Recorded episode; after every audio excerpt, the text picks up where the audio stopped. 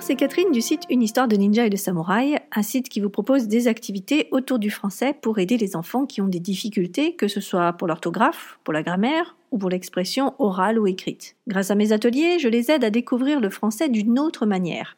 Et pour les plus courageux, je les accompagne dans la rédaction d'un livre en entier. Une très belle expérience que tous ceux qui ont tenté ont adoré. Si vous voulez en savoir plus, je vous donne rendez-vous sur le site www.unehistoiredeninja et de samouraï.com.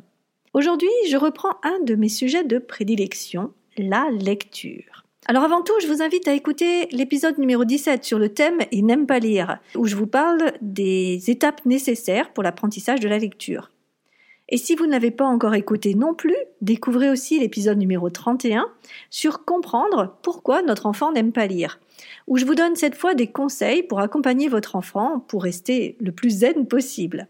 Car oui, parfois, notre patience a ses limites et il est nécessaire de mieux comprendre ce que vit notre enfant, mais aussi de savoir passer le relais pour euh, s'épargner des crises de nerfs. Alors aujourd'hui, euh, je vais faire le tour des bienfaits de la lecture. J'ai longtemps hésité à faire euh, cet épisode car j'ai l'impression que c'était un sujet qui était un peu trop traité et que je n'allais pas vous apporter grand-chose.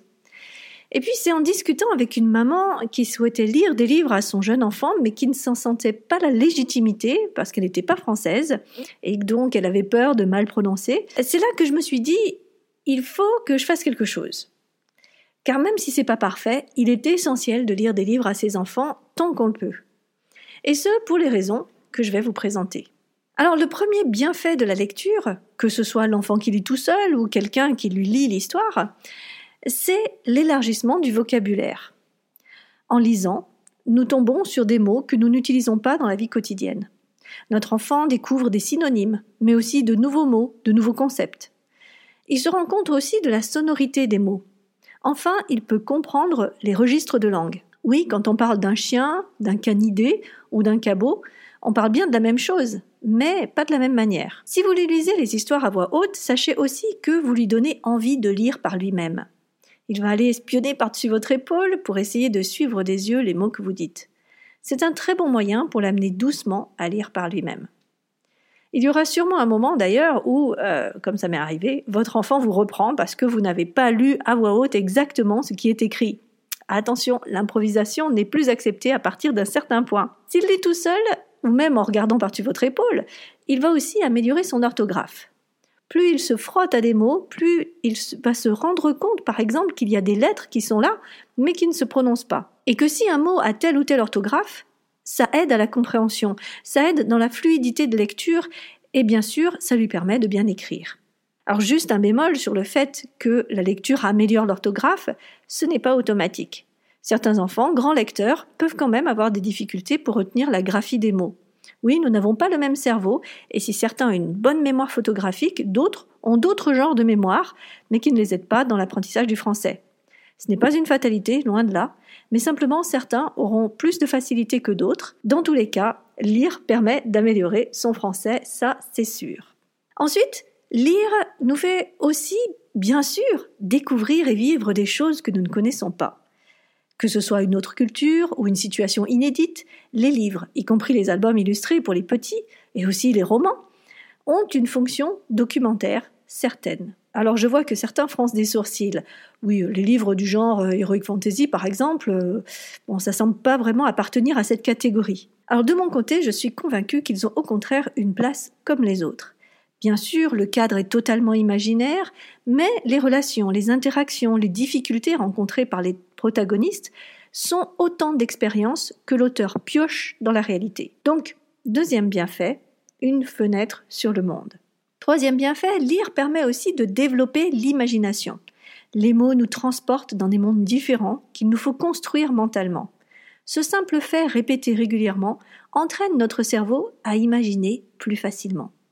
Et l'imagination, c'est à mon sens extrêmement important, car c'est lié à la créativité, à la spontanéité, à l'improvisation. Tout cela facilite la réactivité face à un problème, par exemple. Donc, troisième point, le développement de l'imagination. La lecture est aussi un merveilleux moyen de s'épanouir dans nos relations avec les autres. Vraiment Hein? Alors pourquoi je dis ça? Lorsqu'un enfant découvre une histoire, il va la vivre à travers les yeux du personnage principal Et il va ressentir de la peur, de l'angoisse, avoir lui aussi des doutes. Il va être triste, ou au contraire joyeux, enthousiaste, exalté. Bref, il va vivre tout ça intensément et ressentir différentes émotions. Et en passant par toutes ces émotions, il va apprendre une chose essentielle dans nos relations à autrui, l'empathie. Il va avoir une meilleure compréhension affective de l'autre. Et cette prise de conscience que l'autre vit des choses différentes, que son point de vue est différent, qu'il a le droit de penser telle ou telle chose, permet souvent à notre enfant de mieux comprendre les personnes qui l'entourent. Et souvent, bien sûr, de réagir en conséquence. Donc, bienfait numéro 4, la lecture nous rend plus ouverts aux autres. La lecture peut être aussi une véritable thérapie. Certains livres peuvent nous aider à passer certaines étapes délicates de la vie. Par exemple, si vous allez partir en expatriation avec votre jeune ado, je vous recommande Journal d'une ado expatriée de Véronique Martin-Place, qui va permettre à votre enfant de démystifier cette aventure. Récemment, une maman me demandait aussi un album pour petits pour parler de la mort d'un enfant. Aïe. Alors je lui ai trouvé Le cimetière des mots doux, qui raconte l'histoire d'une petite fille dont l'amoureux est emporté par une leucémie. C'est dur, euh, j'avoue, j'ai pleuré, hein, même si c'est un, petit album illustré tout mignon. C'est très doux, très tendre, ça fait réfléchir. Et surtout, voir cette petite fille qui se reconstruit jour après jour, bah, c'est tout simplement magnifique. Ici, le point de vue est important. Ce sont vraiment les pensées, les sentiments, les mots de la petite fille et non ceux des adultes. Alors même si nous ne sommes pas confrontés à cette situation douloureuse, cela reste un très bon livre qui fait du bien malgré tout. Donc au-delà de ce genre d'histoire qui aide notre enfant, il y a aussi des livres qui donnent des conseils, qui permettent de comprendre des problèmes, qui répondent à des questions que peuvent se poser des enfants. Par exemple, je lis actuellement dans la série Petites et grandes questions, c'est une, chez Fleurus, c'est une, euh, série que j'aime beaucoup. Euh, celui-ci s'appelle Être intelligent, c'est avoir des bonnes notes, avec un point d'interrogation. Et je trouve que c'est un excellent moyen de faire baisser la pression que nos enfants se mettent parfois tout seuls quand il s'agit de notes ou de résultats scolaires. C'est aussi l'occasion de réfléchir sur ce qu'est l'intelligence. Donc cinquième bénéfice, nous accompagner dans notre vie. Mais le plus intéressant des bénéfices de la lecture reste, à mon avis, le suivant. La lecture développe le sens critique.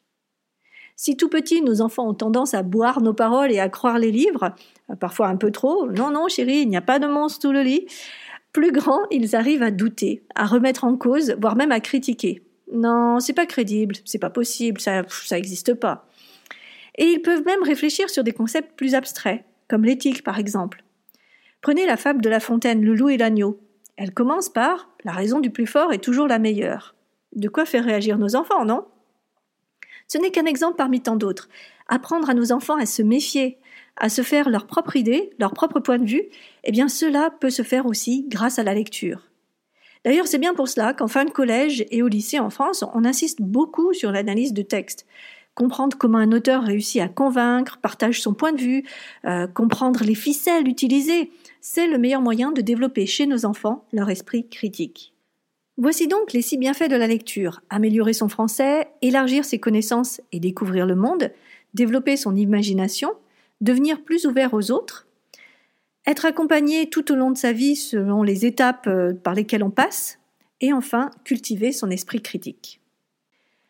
Mais il en est un autre qui, à mes yeux, est plus important que tout le reste. La lecture, c'est surtout une magnifique occasion de passer des moments merveilleux avec ses enfants que ce soit nos tout petits qui se blottissent contre nous, euh, que ce soit nos moyens qui découvrent le plaisir de lire par eux-mêmes, jusqu'à nos plus grands qui partagent des plaisirs de lecture, tous ces moments sont autant de bonheur partagé, des souvenirs impérissables.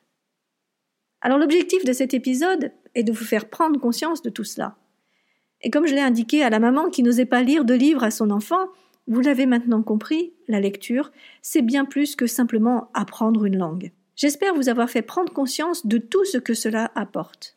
Non pas pour que vous alliez convaincre votre enfant qu'il faut vraiment qu'il s'y mette, mais plutôt euh, pour avoir ça en tête et que vous trouviez le moyen de lui donner envie. Et pour ceux chez qui la lecture est déjà bien implantée, simplement vous faire prendre conscience de ces moments magiques ensemble. Alors c'est à vous, Comment voyez-vous la lecture chez vous? Comment vos enfants vivent-ils ces moments de lecture? Quels sont les livres que vous avez récemment découverts et que vous voudriez partager? Postez un commentaire pour nous raconter tout cela. Je suis toujours ravie de connaître votre point de vue et je suis toujours avide de découvrir de nouveaux livres. C'est la fin de cet épisode. Si vous avez aimé, partagez-le sur les réseaux sociaux ou par mail à votre entourage. Vous me permettez d'être plus visible et d'atteindre des personnes que cette émission pourrait aider. D'avance, je vous en remercie. Si vous voulez soutenir ce podcast, je vous invite aussi à aller sur iTunes et à mettre 5 étoiles. Un geste simple, mais qui m'aide énormément. La semaine prochaine, je reste dans le thème de la lecture et je m'attaquerai à quelques mythes en la matière. Mais, chut, je n'en dis pas plus. Très belle semaine à vous et à bientôt pour la suite des aventures. Bye bye